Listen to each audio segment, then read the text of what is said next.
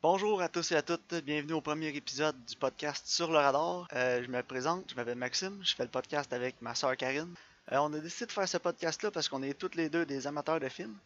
Puis euh, pour ma part, je me fais toujours demander par des amis, des collègues Hey Maxime, t'aimes ça les films, toi? Qu'est-ce qu'il y a de bon sur Netflix? Qu'est-ce qu'il y a de bon sur Amazon? Qu'est-ce qu'il y a de bon sur Crave? Qu'est-ce qu'il y a de bon streaming? Je suis comme un peu tanné de répondre à cette question-là. J'ai décidé, j'ai demandé à ma soeur, je disais, hey, Karine, on fait un podcast? Puis on va parler de ce qu'il y a en streaming en ce moment sur les différentes plateformes. Puis ça va répondre aux questions de tout le monde. Donc euh, voilà, Karine, euh, je vais te laisser te présenter. Ben oui, moi c'est euh, Karine. Même chose pour moi, je te dirais, euh, c'est encore pire de mon côté. J'ai travaillé sept ans dans un Vidéotron, puis j'étais au gym, j'étais à l'épicerie, puis du monde sont encore là, même si ça fait quatre ans que je travaille plus là. Hey, c'est quoi les bons films qui sont sortis?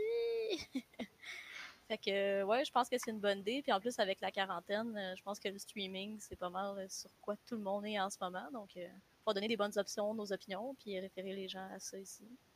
Comme tu dis justement avec la quarantaine, ça a peut-être donné l'occasion à plusieurs personnes de- d'essayer le streaming, puis peut-être que plusieurs personnes vont avoir aimé les services, vont décider de les garder après. Donc euh, on- je pense qu'on va avoir un- on peut toucher une bonne audience. Ouais, Euh, je pense que c'est une bonne idée aussi parce que, tu sais, même moi, là, des fois, je me log sur Netflix, je pense que ça me prend plus de temps de trouver ce que je vais écouter que écouter le film. là. Ouais, c'est vrai, puis il y a tellement de choix, des fois là, tu regardes tous les choix, puis tu te dis oh my god, je suis pas capable de choisir, tu passes plus de temps à choisir qu'à écouter le film. Puis je trouve aussi que Netflix, des fois, euh, il va recommander des choses, mais il recommande pas la même chose à tout le monde. Il y a des affaires peut-être que ça m'intéresse que je sais même pas qui sont là-dessus, tu sais. Ouais, ils sont un peu cachés là. Je pense que c'est ça, je pense que ça peut donner des bonnes idées aux gens aussi à ce niveau-là. Euh, le podcast, euh, on va essayer de faire plusieurs catégories différentes. On va toujours avoir une discussion sur un ou deux films qu'on va s'être proposés à la fin de l'épisode. Donc cette semaine, on a écouté euh, Bad Education, qui vient de sortir, sur Crave, qui est fait par HBO Film. Puis un film un peu plus vieux de Black Dahlia. Donc on vous donnera pas tout, on vous donnera pas à mèche tout de suite là, on dira rien ces deux films qu'on a écoutés, mais il y en a un qui était bon puis il y en a un qui l'était pas en tout. Ouais, ça, il y en a un qui était bon, l'autre était moins bon. Fait que au moins, vous allez avoir une bonne recommandation, puis peut-être quelque chose à éviter. Si jamais c'est pas quelque chose à recommander, ça va être quelque chose à éviter. là. On va aussi parler un peu des séries. Peut-être qu'on fera pas tout le temps des reviews de séries, mais euh, les bonnes séries qu'on connaît et qu'on aime sur euh, Netflix, Amazon puis Crave, va pouvoir euh, discuter de ces séries-là. là, parce que je sais que ça aussi, c'est souvent quelqu'un. Les gens me demandent ça. Qu'est-ce qu'il y a de bon à écouter Quelle série tu me recommandes? Fait que, Ouais, les, les séries, ça a pas mal pris le dessus avec les films. Là. On dirait que tout le monde s'en va là-dessus. Ouais, c'est vrai, on dirait que les séries, surtout depuis qu'ils ont changé le, le, le format des séries, là, avant les séries c'était plus euh, 22-24 épisodes par saison, puis il y en avait juste 5 qui comptaient dans l'histoire principale, puis t'écoutais comme 18 épisodes qui servaient à rien. là. Mais ils ont raccourci ça à 8, 10 ou 13 épisodes là, par saison, puis euh, ça, ça accélère le rythme de la série, puis on perd pas de temps à écouter des épisodes qui servent absolument à rien. là. Ouais, non, j'ai même vu des séries qui avaient 8 épisodes, puis c'était tellement comme concis puis précis qu'ils savaient où ça s'en allait, que ça valait la peine. Ouais, puis oui, j'ai écouté euh, beaucoup de séries britanniques aussi, puis euh, les autres, c'est surtout 3 épisodes par saison. Comme la série Luther, c'est 3 ou 4 épisodes par saison. The Fall, 3 épisodes. Ouais, comme Sherlock. hein. Ouais, Sherlock aussi. C'est des plus longs épisodes, mais il y en a moins, puis je pense que c'est euh, c'est un meilleur ratio comme ça. Mhm. Donc, ça va être un peu ça le format du podcast. Là, on va discuter de films, qu'on, les discussions sur les films recommandés, discussions sur les séries. Puis euh, une fois par mois, au début du mois, on va essayer de faire une section euh, recommandations là, des meilleurs films qui sont sortis sur Netflix, Amazon Crave. Parce qu'une fois par mois, c'est à peu près le, le temps que ça prend avant que les, les films, euh, les nouveaux films sortent, là, avant qu'il y ait un petit changement un peu dans, dans les plateformes de streaming. là. Avant qu'ils fassent la rotation. Ouais, faire un petit top 5 ou un top recommandé là, à chaque début de mois, je pense que ce serait une bonne idée. Puis on va briser la glace avec euh, le premier film qu'on a écouté pour vous cette semaine, euh, Bad Education. Bad Education, film de 2019 qui met en vedette Hugh Jackman dans le rôle de Frank Tasson. Euh, c'est un film de Corey Finlay, son deuxième long métrage. Puis euh, ça traite de- du plus grand scandale de détournement de fonds publics du système d'éducation américain. Donc une histoire vraie là, qui s'est passée euh, en 2004 que c'est- le scandale a éclos. Karine, oui, euh, je pense que tu avais aimé beaucoup euh, Hugh Jackman dans le film. Ouais, c'est ça. Ben, la meilleure qualité du film, c'est tout le acting euh, de tous les personnages. Il y a personne qui était pas bon. euh, sais, comme tout le monde était vraiment à leur meilleur. Tu sais, Ouais, même c'est- Hugh Jackman, Wolverine. Ouais, mais je voyais pas Wolverine. Non, moi non plus, j'ai pas vu Wolverine en tout pendant que j'écoutais le film. Puis... Mais j'ai toujours aimé Hugh Jackman, j'ai toujours euh, trouvé qu'il y avait un bon range de jouer des, des personnages différents. Puis euh, j'étais content de, premièrement, qu'il arrêtait de faire euh, X-Men. C'est hâte de le voir dans d'autres choses. Puis euh, à part euh, The Great Showman, que j'ai pas vu, que j'ai pas l'intention de voir, parce que, c'est- parce que c'est une comédie musicale, y a rien que j'aime moins que les comédies pas Great musicales. Showman, c'est chill. Mais euh, de le voir dans des trucs comme Bad Education, c'est exactement ce que j'avais hâte de le voir jouer. Ouais, moi aussi. euh, je pense qu'on sous-estime toujours Hugh Jackman parce qu'on l'associe trop justement à Marvel et à Wolverine. Ouais, c'est vrai, non. euh, je suis d'accord avec ce que tu dis. Là, la meilleure qualité du film, c'est euh, les acteurs. Je pense que le réalisateur, là, Corey Finley, a été capable d'aller chercher le meilleur de chacun de ces acteurs qu'il y avait sur le set. Donc là, on vient de parler un petit peu de l'acting. On va essayer de pas rentrer dans les spoilers pour ce film-là, vu que c'est un film plus récent. Pour les films un peu Ah. plus vieux qu'on va critiquer, on va s'en permettre un petit peu plus, parce que ça va être des films un petit peu euh, plus anciens, là, comme le Black Dahlia, je pense que c'est 2006. 2006, ouais. Euh, donc, pas, pas vendre la mèche, là, si vous l'avez jamais vu, j'espère que vous le verrez jamais. Mais on va rester sur euh, Bad Education pour le moment. Ouais. Comme tu disais, Karine, ouais, Hugh Jackman, les acteurs sont incroyables, la réalisation est bonne, tu sais, il n'y a, rien inventé, là, mais Non, c'est ça, je m'en dis. Personnellement, si on parle au niveau visuellement ou comment c'est tourné, il n'y a rien qui est vraiment extraordinaire. sais, j'ai pas vu un plan, j'ai fait comme Wow! Mais pour le niveau du storytelling, de comment l'histoire est racontée, en fait, c'est correct. C'est pas un film qui est nécessairement extraordinairement beau, comment c'est tourné. Tout est comme correct, là, ça passe bien. Mais l'histoire est vraiment intéressante, les personnages sont engageants, fait que ça fait en sorte que même si visuellement c'est pas un film qui est à se pitcher ses murs, ça reste que c'est un film qui s'écoute super bien et qui est vraiment intéressant. Non, c'est ça. Puis euh, il y a un autre aspect que j'ai beaucoup aimé du film aussi, c'est l'atmosphère. L'atmo- Tout le long du film, ça commence, c'est un peu une comédie dramatique, ça commence, c'est vraiment plus comique, mais plus on avance dans le film, plus le drame fait place à la comédie. Puis, euh, mais il y a certaines scènes là, que le réalisateur a réussi à vraiment euh, ancrer pour rajouter de la tension. là. Une scène en particulier au début du film. Puis euh, sans essayer de trop en dire, là, euh, ça se passe dans le bureau de Frank Tasson avec les gens du, de l'administration dans son bureau, puis une de ses collègues. Puis euh, c'est vraiment filmé, c'est, claustrophobique. là. On, se sent, on se sent pris dans l'environnement. Puis on sent vraiment la pression qui est mise sur un des personnages par la façon que ça a été fait. Fait que ça, c'est un aspect que j'ai vraiment aimé. Non, Aussi, mais euh, je pense, je pense que tout le blocking était vraiment bon. Tu sais, à la fin, il y a comme une espèce de plan séquence où ce qui marche dans un corridor, puis il revient un peu comme au début, tu sais, on a le même plan qu'au début du film. Les circonstances sont différentes, puis ça, j'ai trouvé ça vraiment intéressant, tu sais, parce qu'ils disent toujours comment tu ouvres et comment tu fermes un film, ton dernier plan, c'est vraiment important. Puis là, les deux étaient liés ensemble. Ouais, non, c'est vrai, moi aussi j'ai vraiment aimé cet aspect-là. Puis euh, euh, l'établissement de la tension dans le film est vraiment bonne aussi. là. Il n'y a pas beaucoup de tension au début du film, puis plus on avance dans le film, plus la tension est grande, puis plus on sent l'étau se resserrer sur le personnage principal. Puis euh, ça, c'est vraiment quelque chose que j'ai beaucoup, Ouais, c'est beaucoup c'est apprécié. quand même stressant un peu, mais tu sais, t'es comme. Ah, Ouais, plus ça avance, plus t'es stressé. Puis j'aime ça aussi parce que le personnage principal, tu sais, c'est c'est pas une mauvaise personne. Il a fait des mauvaises choses, mais t'es quand même capable de, de te sentir euh, attaché à lui parce que t'essaies de comprendre un peu d'où ce qui vient, où ce qui s'en va. Puis il a vraiment Ouais. rendu son personnage attachant, même si en fait le protagoniste c'est plus un antagoniste. C'est quand même intéressant parce que justement, tu vois le personnage, comme tu disais, d'où ce qui vient, puis où ce qui s'en va, puis tu sais, en même temps, on reste toujours avec lui, puis lui-même, il sait. À la fin, il parle à un autre personnage, en tout cas. Je veux pas le ruiner non plus, mais ça reste que justement, il, il est pas antagonisant, même si c'est pas nécessairement une bonne personne. Non, c'est ça, mais je pense pas que c'est une mauvaise personne dans le fond, c'est qu'il a fait des mauvaises actions, mais ça reste quand même quelqu'un qui est attentionné, qui prend soin de ses élèves, qui veulent qu'ils réussissent, mais il est aussi vaniteux parce que quand ses élèves réussissent, lui il réussit.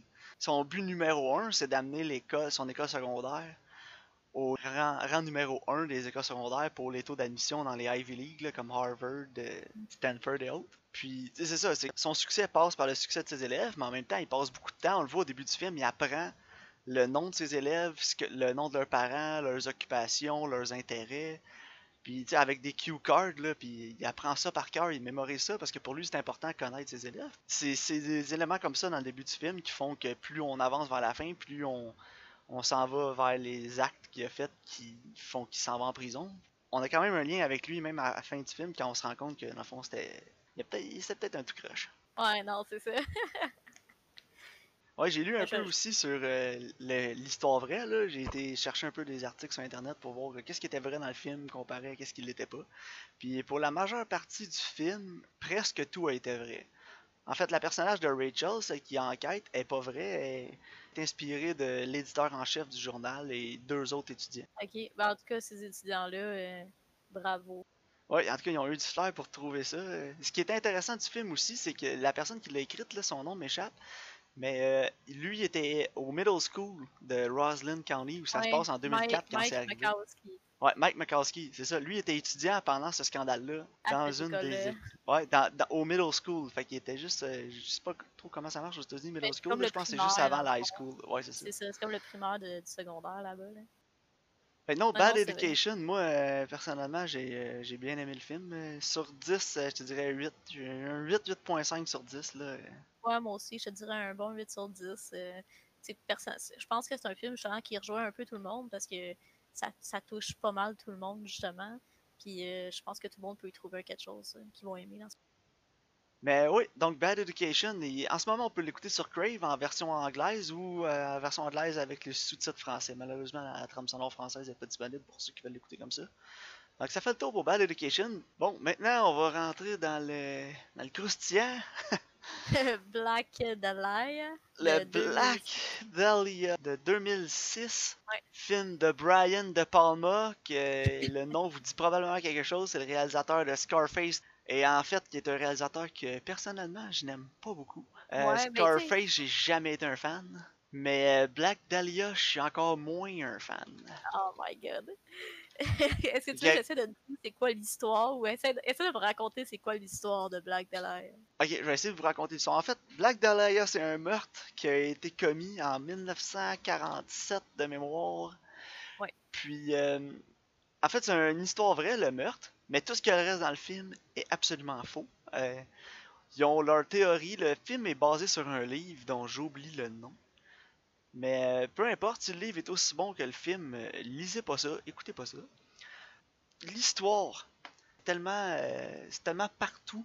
C'est c'est jeté partout. Il y a un triangle amoureux. Il y a deux triangles amoureux, en fait, dans le film. Il y a Aaron Eckert, qui euh, joue dans le film. Josh Hartnett joue dans le film. Scarlett Johansson, Hilary Swank. C'est à peu près les acteurs les plus, euh, Les plus les connus. plus connus ouais, qui sont dans ce film-là. Josh Hartnett, pour les euh, 30 ans et plus, vous allez le reconnaître, ça va vous dire quelque chose. Il était euh, en ascension au début des années 2000. euh, Il avait joué dans le médiocre Pearl Harbor. Lucky Number 11. Ouais, Lucky Number euh, 11. 30 Days of Night. Mais il a disparu après, euh, quasiment, quasiment après Black Dahlia, euh, Josh Hartnett. je sais pas si ça a fait grand-chose. carrière. Non, Ben c'était... non, mais parce que 30 Days of Night, c'était en 2007, fait que c'était après. Ouais, mais ce que- je me souviens d'avoir lu, puis je me demandais pourquoi il avait disparu. Puis il s'était fait offrir le rôle de Superman dans Superman Returns. Ok. Puis finalement, c'est Brandon Root qui l'a, qui, l'a, qui l'a fait dans le film avec Kevin Spacey. Quand il a refusé le rôle, euh, ça l'a blacklisté partout. Les gens étaient comme, ah, tu Ah, vois, t'es trop bon pour jouer Superman, euh, on, on veut rien savoir de toi. Euh, Ah, wow, ok. Mais tu vois, récemment, il a joué dans la série Penny Dreadful. Ouais, On mais il y a quand même un, un espèce de following là, de cette série-là. Ouais. Puis, tu sais, je pense que justement, il est en train de revenir. Là. Tu sais, je suis en train de regarder, genre, son IMDb. Il va jouer dans la série Paradise Lost, là, qui joue présentement euh, une coupe de films. là. Ouais, ben il va jouer dans euh, Most Wanted. Mhm. Most Wanted, qui est un film canadien d'un réalisateur québécois, Daniel Roby. Daniel Roby a réalisé euh, Louis Cyr. Ouais, ouais. Puis euh, Louis Cyr qui avait gagné comme 8 ou 9 Jutra là, l'année que ça avait sorti. Là, ça avait quand même Ouais, c'était bon. ça avait tout gagné. Il avait réalisé aussi le- La peau blanche, qui était un son premier euh, long métrage. Puis il avait gagné aussi le Jutra pour le meilleur directeur et réalisateur émergent. Puis euh, c'est un ancien étudiant de l'université de Concordia. Il est ancien euh, directeur de la photographie aussi. Donc, euh, notre programme va à voir. Concordia au Québec fait des petits. Une chaîne, Josh Hartnett, il va, il va revenir sur la map. Ouais, oui. Mais bon, Black Dahlia, tu me demandais c'était quoi l'histoire. Ben écoute, je peux essayer de le raconter si tu veux. Ben, en fait, c'est Josh Hartnett. Au début, je vais m'essayer. On a Josh Hartnett, qui est Mr. Heiss, puis Aaron Eckert, qui est Mr. Fire. C'est deux anciens boxeurs. Puis qui sont devenus policiers. Puis euh, au début du film, ils font une récolte de fonds. Pour, je me souviens plus trop, c'était un peu. Pour la police, là. Ouais, une récolte de fonds pour la police. Donc, ils décident de faire un combat publicisé entre deux, euh, deux anciens boxeurs qui sont maintenant dans la police. De Mr. Fire contre Mr. Ice, qui, qui ont jamais existé les personnages. Donc, et Mr. Fire, Mr. Ice. Déjà là, c'est cliché, ça part. Pour moi, ça partait bien mal. Puis après ça, ils font le combat. Josh Hartnett fait exprès de le perdre pour pouvoir mettre son père dans une maison de vieux. Après ça, on n'entend plus jamais parler de son père. Non. Qu'en fait, c'était juste pour nous faire un setup pour nous dire que l'appartement de son père était libre. Pour que quand Aaron Eckert, qui sort avec Scarlett Johansson, se chicane, il puisse aller habiter dans l'appartement de son père. Et en on a un beau petit setup avec le père de Josh Hartnett qu'on n'entend plus jamais parler après pour un conflit qui dure deux minutes dans le film puis qu'on s'en fout de toute façon. Josh Hartnett, Aaron Eckert, ap- après ça, euh, Josh Hartnett, après avoir euh, fait exprès de perdre le combat, réussit à mettre son père dans le foyer d'accueil, devient meilleur ami avec Aaron Eckert, euh, passe du temps avec lui puis Scarlett Johansson. Il y a comme une petite tension amoureuse entre Scarlett Johansson et Josh Hartnett, même si elle sort avec Aaron Eckert. On voit qu'Aaron Eckert, ça n'a pas trop l'air de le déranger, mais une fois dans le film, là, quand ils sont dans un, euh, dans un party de Nouvel An, là, tu vois Josh Hartnett, il embrasse Scarlett Johansson parce que c'est le Nouvel An c'est la tradition. Il regarde Aaron Eckert en voulant dire Hey, j'espère que ça te dérange pas, c'est une joke, on, on s'aime pas, on est amis. Aaron Eckert, il trouve ça bien drôle, puis il lance un regard méchant après ça, comme si ça le dérangeait, mais après ça, on n'en entend plus jamais parler dans le film que ça le dérange. Non, c'est ça. Eux, ils travaillent au. euh, C'était quoi le département des. euh, C'est comme les criminels notoires. C'est ceux qui ont des, euh, des mandats d'arrêt contre eux, là, fait que là, il faut qu'ils aillent les trouver. Je me souviens plus de son nom, je pense que c'est Nash, qui a un Ah. mandat d'arrêt contre lui là, parce qu'il aurait euh, battu à mort une personne âgée en volant son argent. Puis là, il faut qu'il le retrouve. Mais là, oups, le meurtre de la jeune fille de 15 ans du Black Dahlia Hawker, il faut qu'il aille enquêter là-dessus. Mais euh, Josh Hartnett, ça l'intéresse pas. Ah oui, avant ça, j'ai sûrement oublié quelque chose. Il se passe tellement d'affaires dans ce film-là. Avant ça, ils sont en train de faire de la surveillance, puis ils se font tirer dessus par un gars qui est avec une fille dans une maison de prostituées. Ça, ça a juste rapport à la fin. Ah oui, c'est ça. Ouais, j'ai oublié ça. Il y a, ça il y a- tellement pas rapport. il y a le shootout. Je pensais que c'était arrivé après le Black Dahlia, mais c'est vrai, ça arrive Non. juste avant. Avant. Puis là, après ça, il y a le meurtre de la fille du Black Dahlia. Trouvent le corps comme juste en face de où ce qui vient d'avoir leur shootout, là, parce que c'est vraiment euh, convenient. comme Ouais, c'est c'est arrivé au coin de la rue, là.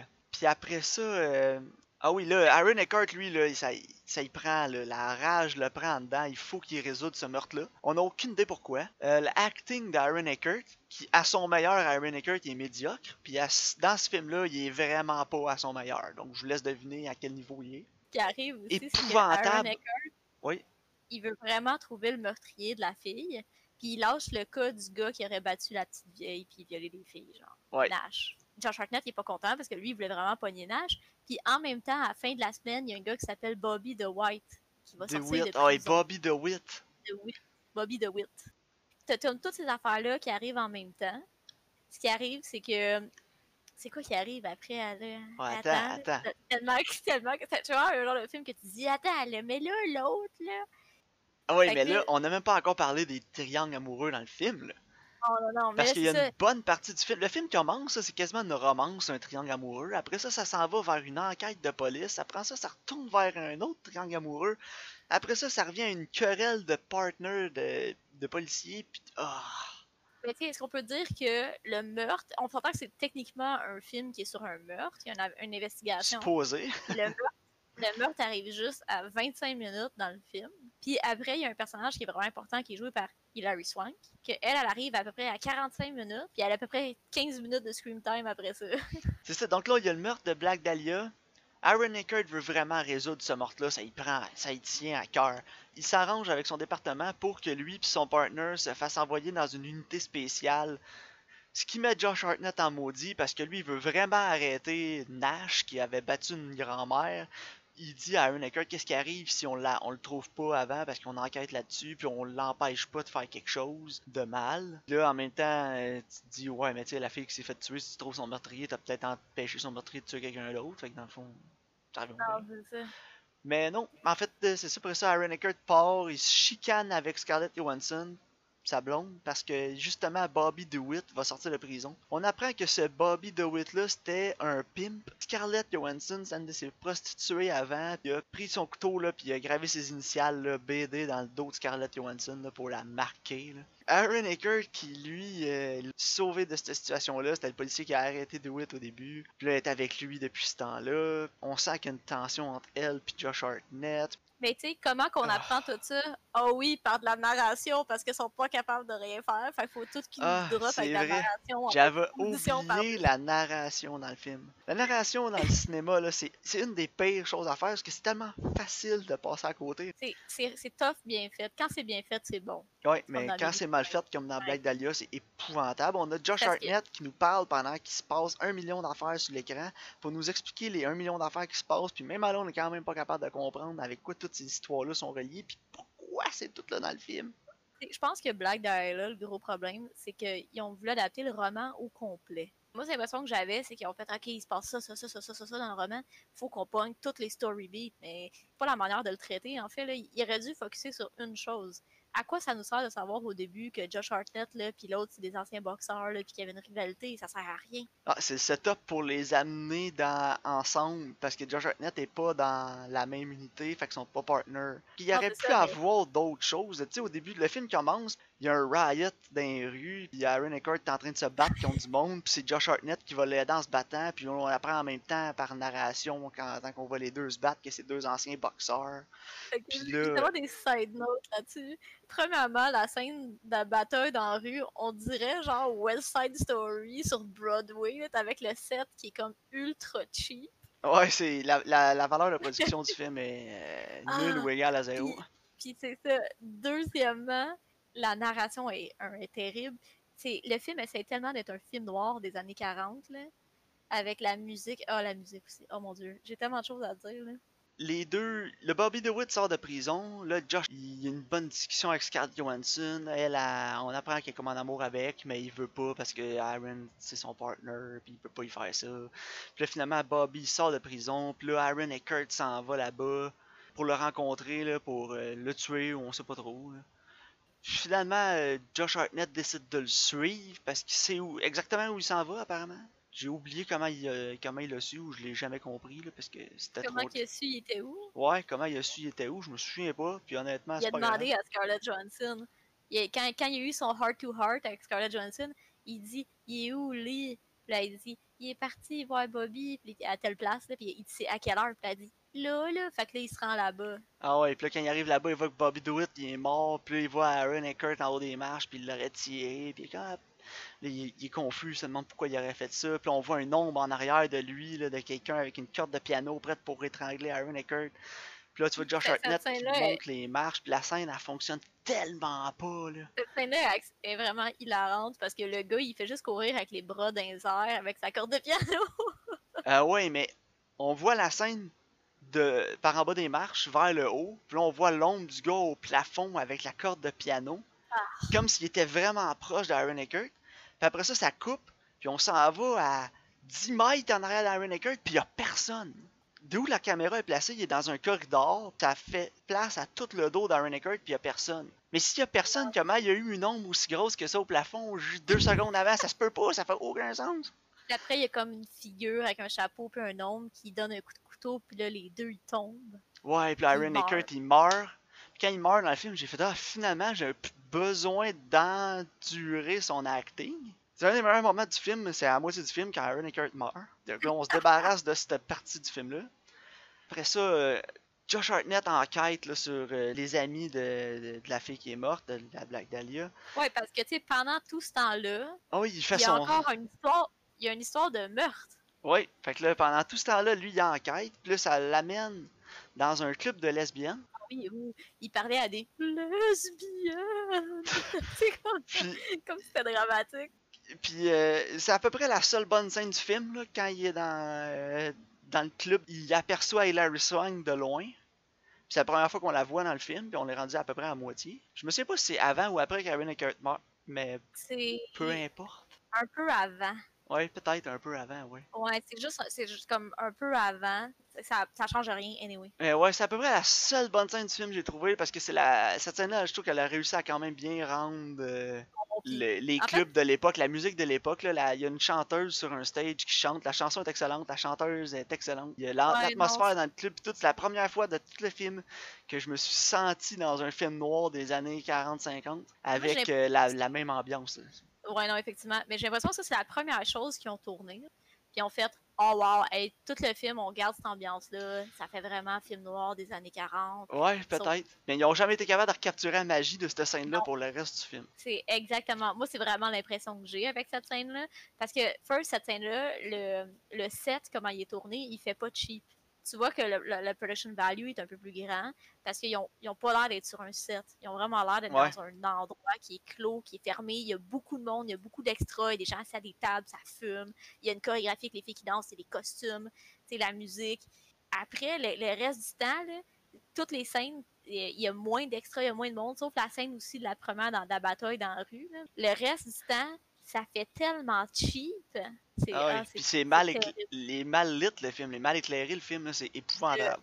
Le blocking aussi il est terrible parce que tu sais, il rencontre Hilary Swank dans un genre de motel. là.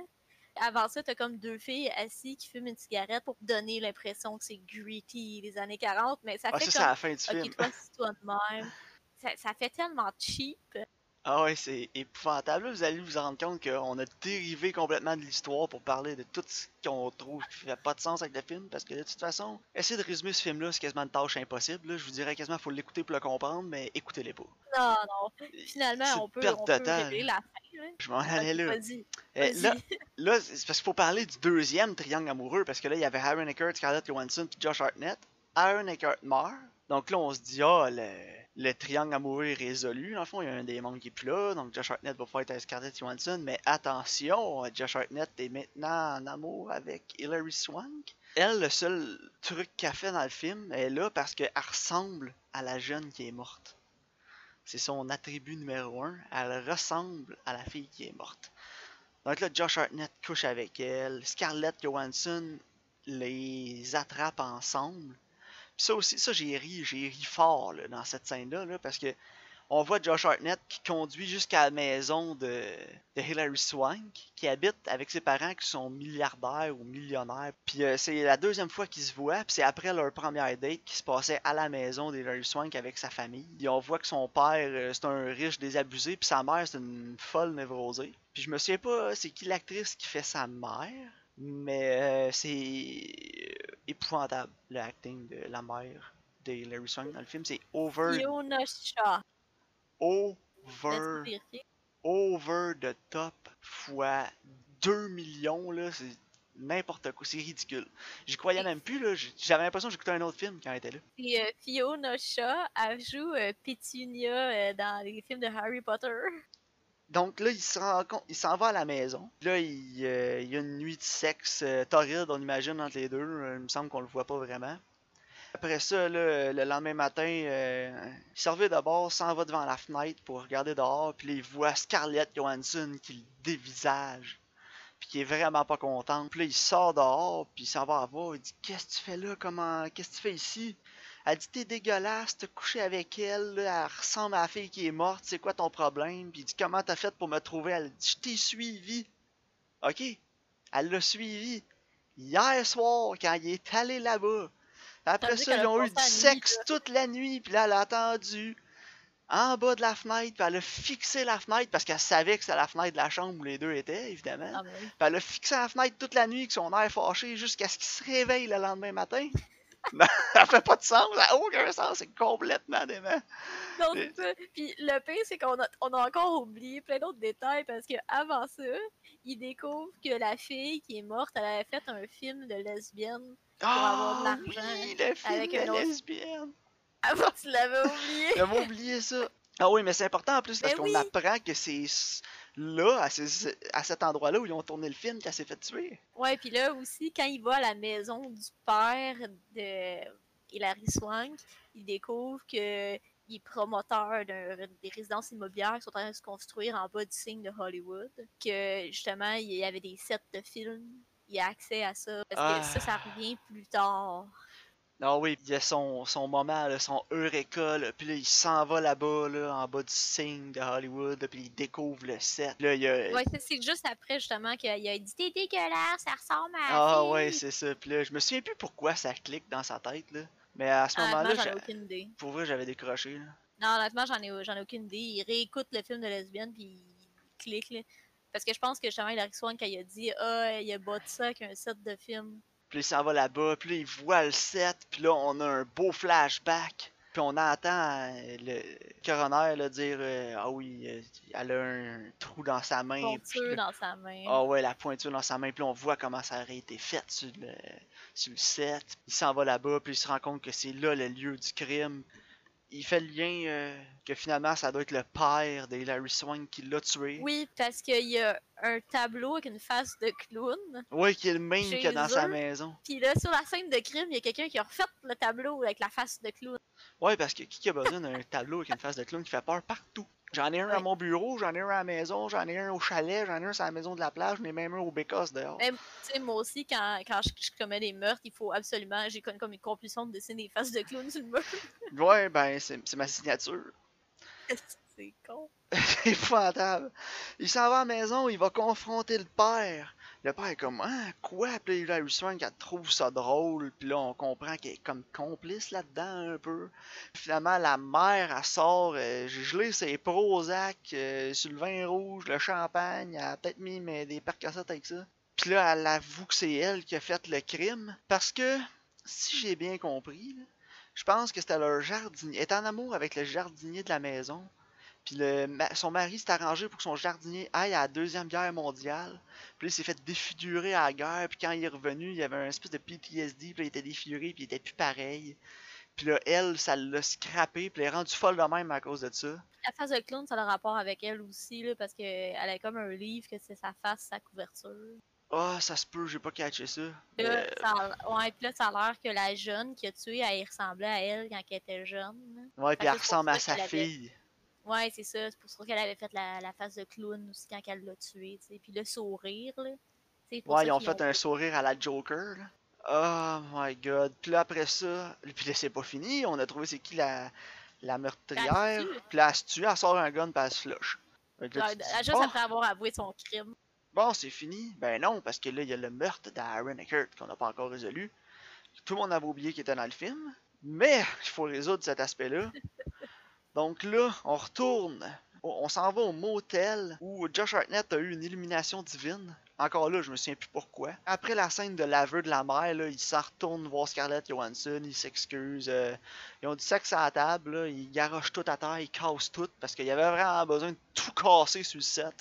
Parce que j'imagine Oui. que les deux acteurs étaient fâchés parce qu'ils savaient que ce film-là, ça n'allait nulle part. Fait qu'ils se sont dit, on va tout péter sur le set. Mais il savait que c'était Hilary Swank qui aurait tué Aaron Eckhart parce que, tu sais, un donné, Aaron Eckhart, il avait comme des mains blessées, là. Puis il disait, j'ai juste été, j'ai frappé dans un mur. Puis Ah oui, il a fait frapper dans un mur parce que Nash, le gars qui était supposé arrêter, il a finalement tué une, euh, il a tué comme deux personnes. Puis là, Josh Hartnett, il est vraiment maudit parce que il a pas pu l'arrêter à cause qu'il fallait qu'il résoudre le meurtre de la Black Dahlia, puis c'est de la faute à son partner, puis il s'en va le battre dans les toilettes de la job.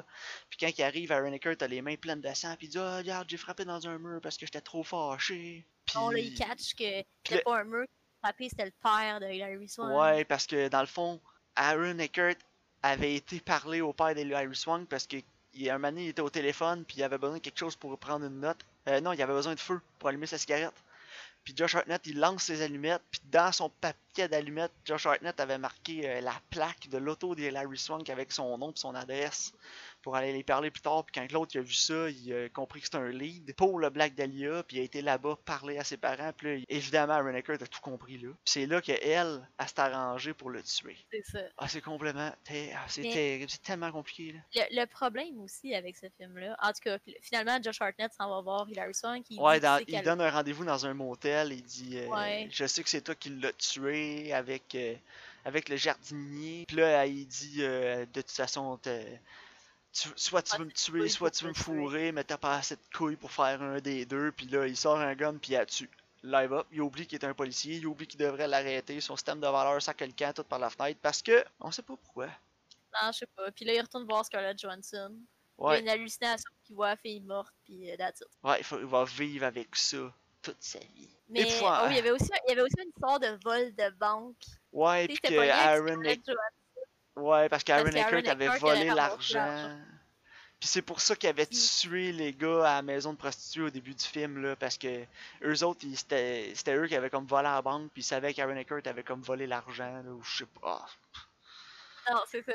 Mais, tu justement, le, le premier problème de ce film-là, à part le production value, puis le acting, c'est le scénario, il fait aucun sens.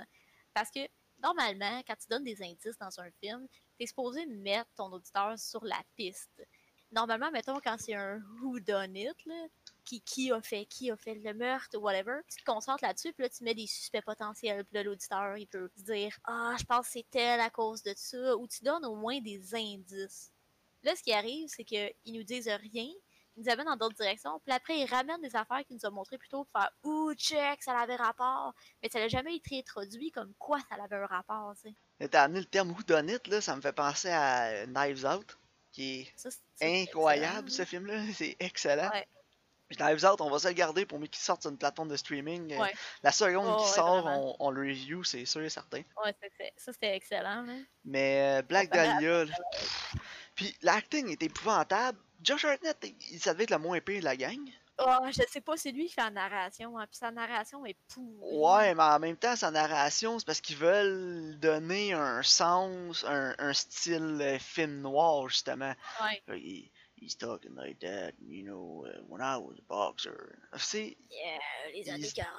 Oh, ouais, il se donne des airs de tough. Il s'en passe des Mais- affaires dans ce film-là, hein. Non, c'est ça, mais je pense que justement le problème, c'est qu'ils ont manqué de focus, puis ils ont justement voulu trop mettre tout ce qu'il y avait dans le livre.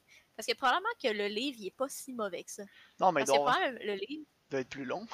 C'est un livre. oui, c'est sûr. C'est sûr, c'est sûrement que si c'était une série télé, par exemple, parce qu'il y avait le temps de développer les personnages, le temps de développer la relation entre Josh Hartnett, Scarlett Johansson, Josh Hartnett, Aaron Eckhart, euh, Josh Hartnett, Hilary Swank. S'il y avait le temps d'amener tout ça, ça aurait été bon. Là, le problème, c'est qu'il aurait fallu qu'il coupe en graisse quelque part. Mais là, il voulait garder tout. Si, mettons, là, le film il avait juste focusé sur le meurtre puis l'investigation, ça aurait pu être intéressant. Ouais, mais c'est ça, il aurait fallu qu'on garde le focus à une place, mais Non, c'est ça. c'est pas que ça là, est c'était- arrivé. All over the place. Ah ouais, c'était terrible. Le- la coloration. Ouf. Ah, tout est jaune. Ouf. Tout est jaune puis orange comme si... J'avais l'impression que j'avais un vieux fil de café devant mon, ma télé là, puis que je regardais le film au travers de mon vieux fil de café jaune. C'est qui voulait faire un effet, comme sépia. Tu sais, Ah sépia, c'est comme brun, là. Mais tu sais, pour faire un peu comme à la Sin City, genre. ouais, c'était ter- terrifiant. Ter- terriblement Ah mauvais. Honnêtement, c'est le genre de film que tu regardes, tu comprends ce qu'ils voulaient faire, mais à, oh, à quel point ils sont pas là? Ah non, ils ont passé à côté là, ils ont passé tout droit de tout ce qu'ils voulaient faire. Je, je comprends l'intention, là, mais dit que c'est pas là. Ah non, Les ouais. deux pieds à côté de la Non. traque, là. On a compris l'intention, on a vraiment pas compris l'exécution. C'est Ah non, c'est terrible. ah non, Puis puis- il y a aussi, t'as-tu remarqué la scène où ce que Josh Hartnett s'en va pour la première fois chez euh, la famille à Hilary Swank? C'est comme tout en POV de son point de vue à lui. Tu penses que cette journée-là, Josh Hartnett n'était pas le set? Hey, c'est vrai, j'ai jamais pensé à ça, mais peut-être. c'est vrai que cette journée-là, Josh Hartnett était comme fuck you. Ouais, euh, j'ai une audition pour un autre film, je pourrais pas être là. Oh, c'est correct, le caméraman va filmer en POV. c'est ça, puis là, le monde, il parle à la caméra. Tu sais, ça, ça a comme aucun rapport avec le restant de C'est vrai, je me souviens pas, je m'en souviens là. J'étais comme, pourquoi ils l'ont tourné de même? moi aussi, je vais la. Là, whoop, tu rechanges la scène, puis là, whoop, il est assis à la table. Mais tu vois que c'est clairement pas la même journée. Aïe, aïe, aïe, aïe. Non, je me souviens, il me semble qu'il y avait un problème d'éclairage en plus. Euh, on aurait dit qu'il y avait comme un éclairage naturel qui était pas à la même place que quand il est rentré. là. Tu sais, exemple, ils ont filmé ça à- Ils ont filmé le POV à 10h le matin, puis ils ont filmé la scène à la table euh, à 3h Ouais. l'après-midi. Ouais, ouais, vraiment, parce qu'il fait ultra noir quand ils sont tous assis à la table C'est vrai. Mais quand ils rentrent, il, il y a comme du soleil qui rentre par les fenêtres. Puis tu sais, mettons, il est comme 3 heures l'après-midi, genre. Épouvantable. Ah, man, là, j'étais là. C'est sûr, c'est sûr que Josh Hartnett t'es pas sur le set, là. Ah, mais, ont- Je me souviens d'avoir tellement ri là, quand, quand Scarlett Johansson a pull up en dessous de la fenêtre. Là. Oh, regarde, on pourrait en parler pendant 8 heures, je pense, de ce film-là. Et ouais, c'est le genre de film que tout le long, t'es là. What? Quoi? Quoi? Pourquoi? the Êtes-vous capable de garder mais- une direction, là? Non, c'est c'est. C'est euh, honnêtement là, c'est tout croche. Ça m'a fait penser euh, par moment à Justice League. Je pensais qu'il y avait plusieurs réalisateurs sur le film un moment donné. Et Justice League là, je l'écoutais puis je premièrement je l'écoutais par euh, curiosité parce que j'avais entendu dire que c'était ouais exactement curiosité morbide. Je me disais j'avais entendu dire que c'était épouvantable. Je me suis mal l'écouter. J'avais quasiment vu aucun autre film de, de DC avant. J'ai commencé à écouter ça puis tu vois clairement quelles scènes ont été réalisées par Zack Snyder, quelles scènes ont été réalisées par euh, Josh Whedon. Joss Whedon. Ouais. Mais Puis ce film-là, là, c'est Brian De Palma, il est le seul crédité à avoir réalisé ça. là. Mais j'ai Ah ouais? l'impression qu'il y avait trois réalisateurs de trois visions différentes, là, puis ça a clashé tout le long du film. non, c'est vrai. euh, On dirait qu'il y a plein d'histoires qui, ont- été raboutées ensemble. C'est comme un film, euh, euh, comme plein de courts-métrages. Ah, c'est... Mais tu sais, tu vois, chose aussi que j'ai remarqué, à chaque fois qu'il y a comme l'action intense, c'est tourné au ralenti. Oui, Fait les slow motion. Les- J'écoutais le film avec ma femme, là, puis on écoutait. Puis à un moment donné, il y avait, il y avait plein de scènes de slow motion. Je regarde ma blonde, je dis, Coudon, ils ont-ils inventé le slow motion en 2006, là? Parce que. Pourquoi ils en mettent partout, là? Ils ont, ils ont eu le budget d'avoir une caméra qui enregistre. Une caméra parfaite pour enregistrer du slow motion, c'est quoi, là? Ah non, c'est terrible parce que, le, mettons la première scène de shootout, comme, ils se font tirer dessus, puis là, ils brisent l'axe des 180 degrés. Fait là, tu te retrouves comme l'autre bord de la rue, puis là, ils sautent en bas de l'auto, là, tu sais plus pas en tout, il est rendu où, Josh Hartnett? Là, Ah. l'autre, il sort de l'auto, mais genre 5 minutes plus tard. Là, t'es là, voyons! hein.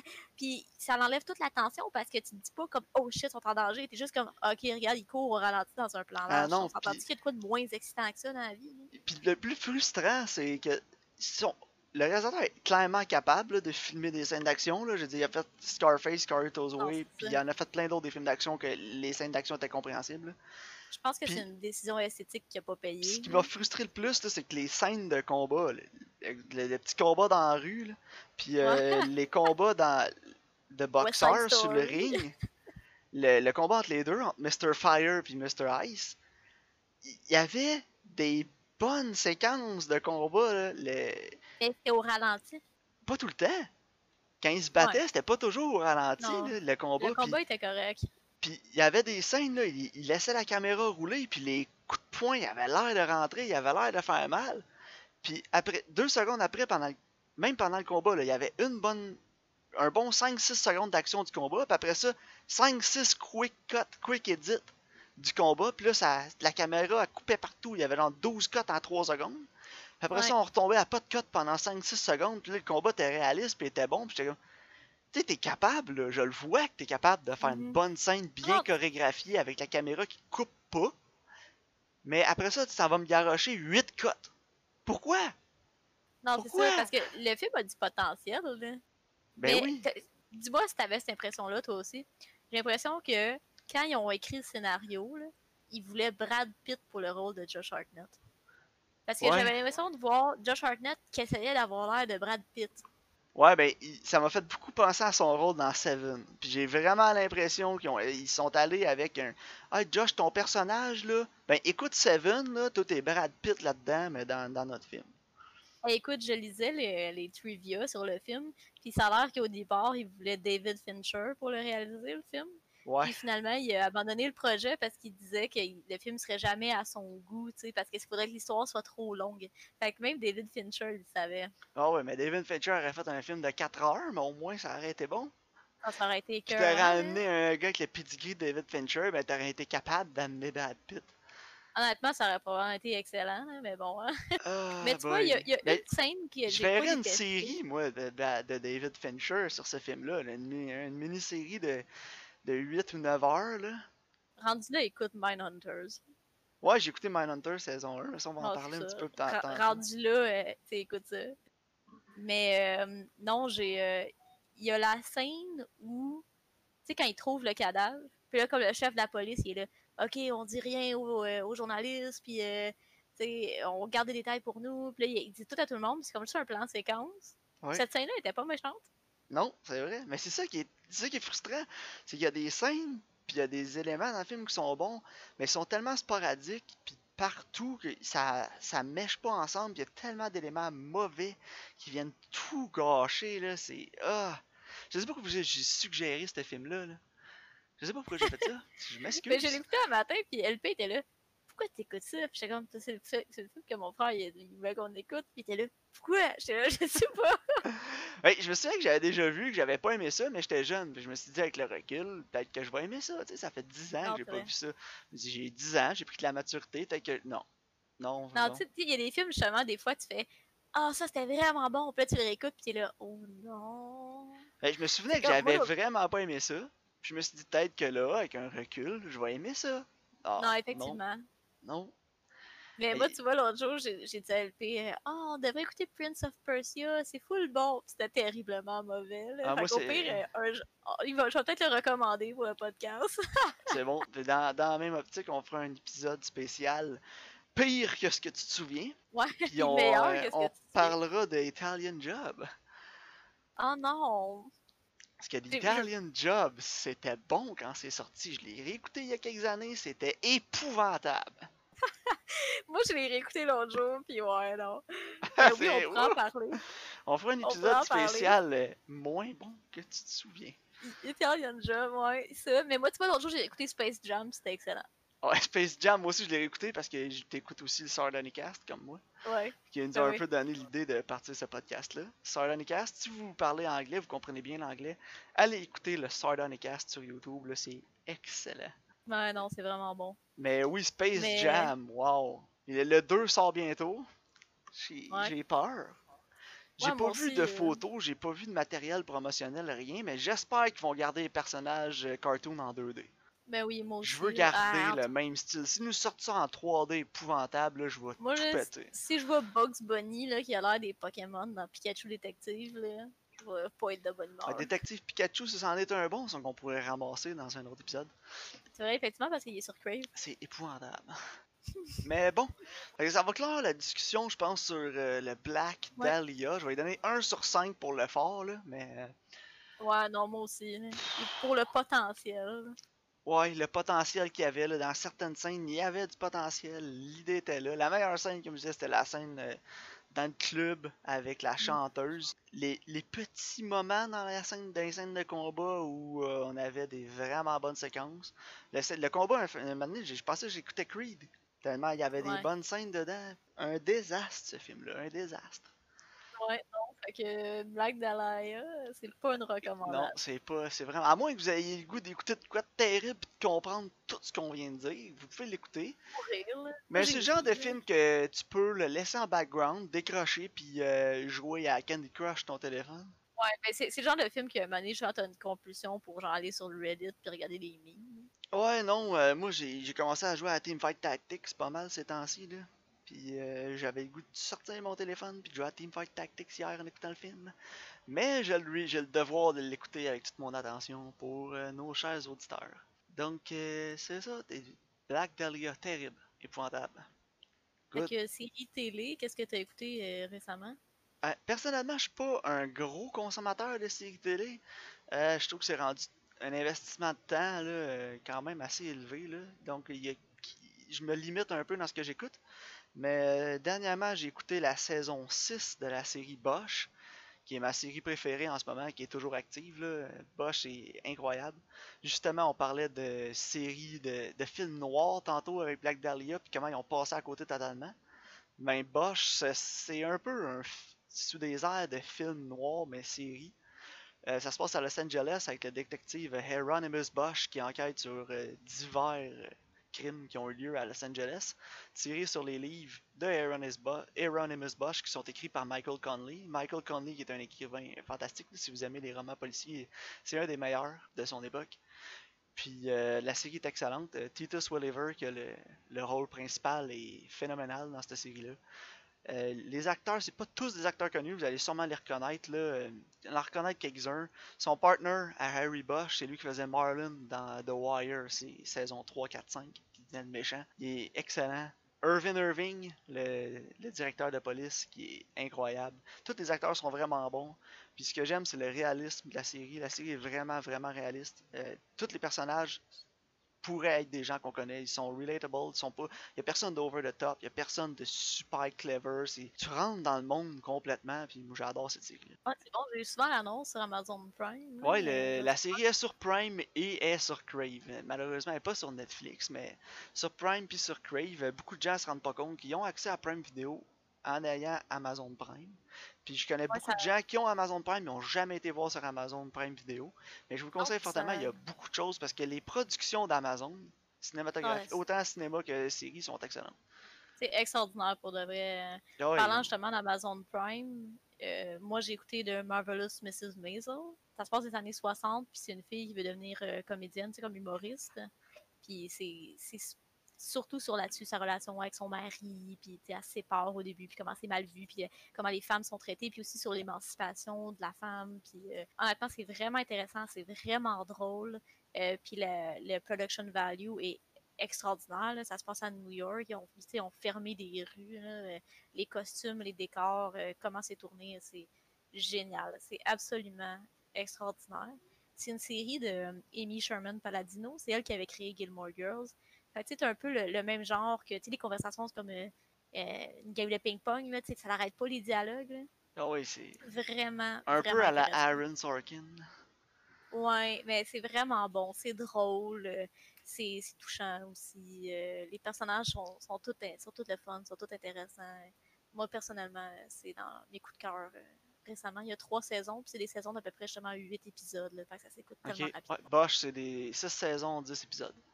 Ouais, parfait, ça, ça s'écoute bien. Puis euh, j'ai aussi écouté euh, la saison 3 de True Detective. Oh, je l'ai pas écouté encore, mais j'ai vu un et deux. La Ah 3 est meilleure que Euh, la 2. C'est-tu avec Marshala Ali? Oh, il y a Mahershala Ali Ouais. qui. j'a- J'adore cet acteur-là. C'est un de mes acteurs préférés. Il avait joué dans Moonlight, il était phénoménal. Il l'est Ouais, encore une fois. Dans True Detective, il est phénoménal encore. Euh, Puis avec l'excellent, ce que je pensais jamais, jamais dire de ma vie après avoir vu le premier film de Blade, l'excellent Stephen Dorff. Ah ouais? Je pensais pas dire l'excellent Steven Dorff, là. Mais wow! Dans cette série-là, il est incroyable. Ça a été mon stand-out. Lui et Marshall Ali sont deux partners. Puis la, la saison se passe sur, euh, est en trois temps. Il y a une disparition, il y a le meurtre d'un je- d'un jeune garçon, puis la disparition de sa sœur. Puis c'est quand ça arrive, dix ans après. Puis après ça, c'est plusieurs années après, là, quand les deux sont âgés. Là, puis Marshall Ali euh, commence à avoir de l'Alzheimer, sa femme est morte. Puis euh, la- tout chaque épisode, là, ça saute tout le temps dans le temps. Mais euh, c'est facile à se retrouver dans le temps. Les Mais- personnages sont incroyables, vraiment. Ah, Puis il y, y a un petit tie-in aussi avec la saison 1. Ah ouais? Un Ah, mais petit c'est sûr, je dans- vais l'écouter. Un petit, mais il est là quand même. Puis pour vrai, True Detective, la saison 2, j'ai entendu beaucoup de gens dire que la saison 2 était pas bonne. Puis Moi, je l'ai aimé. moi, je l'ai adoré, la saison 2. là. C'était quand même meilleur que toute la merde que j'ai vue avant à la télé là, qui jouait en ce moment-là. là. Puis, tu sais, moi, je suis pas une fan de Colin Farrell, puis il me dérangeait même pas dans True Detective 2. Mais moi, je n'étais pas un fan de Colin Farrell, mais avec le temps, je le suis devenu. Là, parce que Colin Farrell, dans True Detective saison 2, je me suis dit, ah, je vais regarder un peu ce qu'il a fait de plus sérieux. Puis euh, The Killing of a Sacred Deer, c'est un de mes films. ah, ça, c'était un de mes films bon. Que j'adore. Là. Puis Moi il aussi, est j'ai incroyable adoré là-dedans. Depuis qu'il a réglé ses problèmes d'alcool, là, Colin, euh, sa carrière est, est retombée sur la bonne track. Puis, Ouais, non, euh, honnêtement, c'est vrai, effectivement. Honnêtement, là. T'as-tu trouvé ça drôle, toi, Killing of a Sacred Deer? Oui. Moi, à la fin, j'étais crampé en deux. Ah, mais c'est humour noir, hein. Tu le comprends ou tu le comprends pas. là. ouais, on, en, on, le recommandera. Je pense qu'il est sur. euh, Mais bon, si vous aimez pas, ouais, si vous aimez pas Colin Farrell, vous pouvez quand même écouter The Killing of a Secret Deer, True Detective saison 2. Ça va Mhm. peut-être changer votre, euh, votre opinion de lui, comme ça l'a fait avec moi puis ma soeur apparemment. Ta- Taylor Kitsch était vraiment bon aussi. Ouais, Taylor. Kitsch, c'est vrai, j'avais oublié qu'il était là-dedans, il était vraiment bon. Ouais. On dirait que Nick Pizzolatto, le créateur de la série, est capable d'aller chercher le meilleur dans chaque acteur. Que... Même Ah Vince Vaughn, Vince Vaughn était vraiment bon là-dedans. là. Ouais. C'est ça, c'est ça aussi qui a Vince la carrière à Matthew McConaughey. Ouais. Et parlant de Nick Pizzolatto, on aura malheureusement peut-être pas de saison 4 de True Detective. Ou si on en a une, il sera pas attaché parce que j'ai vu que FX était allé le chercher, ils ont racheté son contrat, ils en ont donné un nouveau. Puis il est en train de produire une nouvelle série pour FX avec Matthew McConaughey. Ah, ben on regardera ça à la ça, j'ai hâte d'écouter ça. Ouais, moi aussi. Fait que ça va conclure notre, petit- petite suggestion de série. On va essayer d'en trouver qui sont sur Netflix pour la prochaine fois, parce que je sais que Netflix Ah. c'est pas mal la plateforme la plus, euh, la plus Populaire. Là, ouais. Malheureusement, d'ailleurs. Euh, c'est pas la meilleure, je pense. Euh, C'était Ah, J'avais une dernière recommandation de Ouais. série. Vas-y. As-tu écouté Barry? Non, j'ai pas écouté Barry. Deux saisons sur HBO. Écoute-les. Je suis pas un gros fan euh, de l'acteur principal. Là. Son nom Non, non, mais ça, je te le dis, Bill Hader. Ouais, Bill Hader. ça va, ça va changer ton opinion de Bill Hader. Ok, bon, j'écouterai Barry. Écoute-les, on en reparlera. En conclusion, pour finir le podcast, on va se donner deux recommandations à écouter chacun pour la semaine prochaine, des films qu'on va discuter. Un film plus vieux qu'on va pouvoir parler de Spoilers, Dread, qui est présentement disponible sur Amazon Prime. Puis un film plus récent que ni l'un ni, euh, l'autre on a vu, à moins que je me trompe, Under the Silver Lake, qui est aussi sur Amazon Prime. Euh, Karine, as-tu déjà juste- vu Under the Silver Lake? Non, j'ai jamais vu Under the Silver Lake. J'ai vu Dread en 2012 quand c'est sorti, donc euh, si vous voulez l'écouter, juste écoutez la version 2012 et non celle de 95 avec Sylvester Stallone. Oui, oui. On- Ouais, on va essayer de version l'oublier qu'elle 2012 existe. avec Carter Urban. Il joue dans les nouveaux Star Trek. Oui, effectivement, il fait bon. bon. Puis, aussi au euh, prochain épisode, on va vous donner nos suggestions des meilleurs films qui sont disponibles sur le mois pour Netflix, Amazon et Crave. Euh, Peut-être les séries aussi, on va voir. Puis euh, c'est ça la semaine prochaine. euh, on vous retrouve pour un autre épisode de Sur le radar.